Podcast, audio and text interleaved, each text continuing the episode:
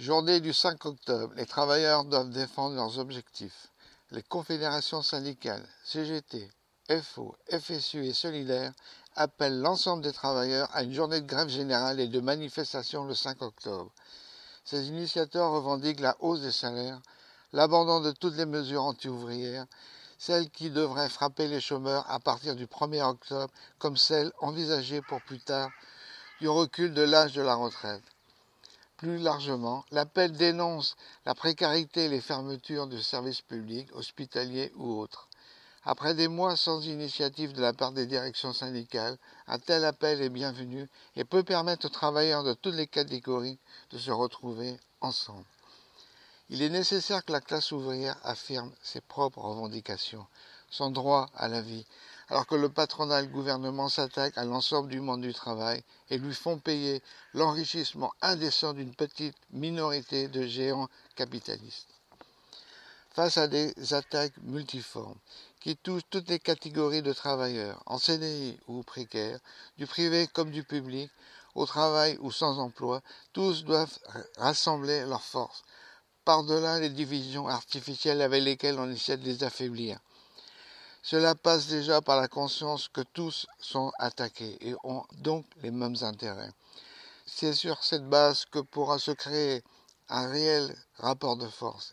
Des dizaines de millions de travailleurs d'un côté et quelques milliers de privilégiés et de profiteurs de l'autre.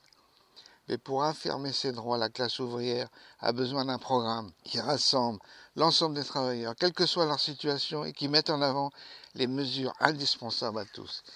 Il faut une augmentation massive et générale des salaires et des pensions. Mais pour qu'elle ne soit pas aussi vite reprise par l'inflation qu'elle aura été donnée, il faut imposer l'échelle mobile afin que les salaires et pensions suivent l'évolution des prix sous le contrôle des travailleurs eux-mêmes.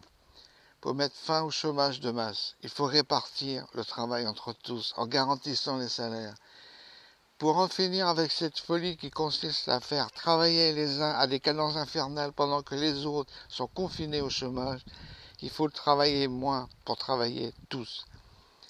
Les salaires et la garantie des emplois doivent être financés par les profits des groupes multimilliardaires et les centaines de milliards que l'État déverse en direction des actionnaires.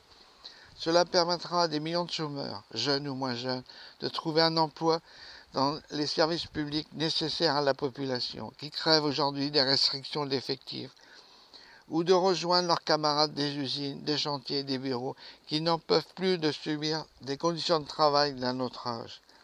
Ce programme pourra unifier les quelques 28 millions de travailleurs, devenir le point de ralliement de tous, s'il est porté par des militants dès aujourd'hui. Mais cette unité ne pourra se faire que dans la lutte, la lutte de classe, sans avoir peur de remettre en cause le pouvoir de la classe capitaliste parasite.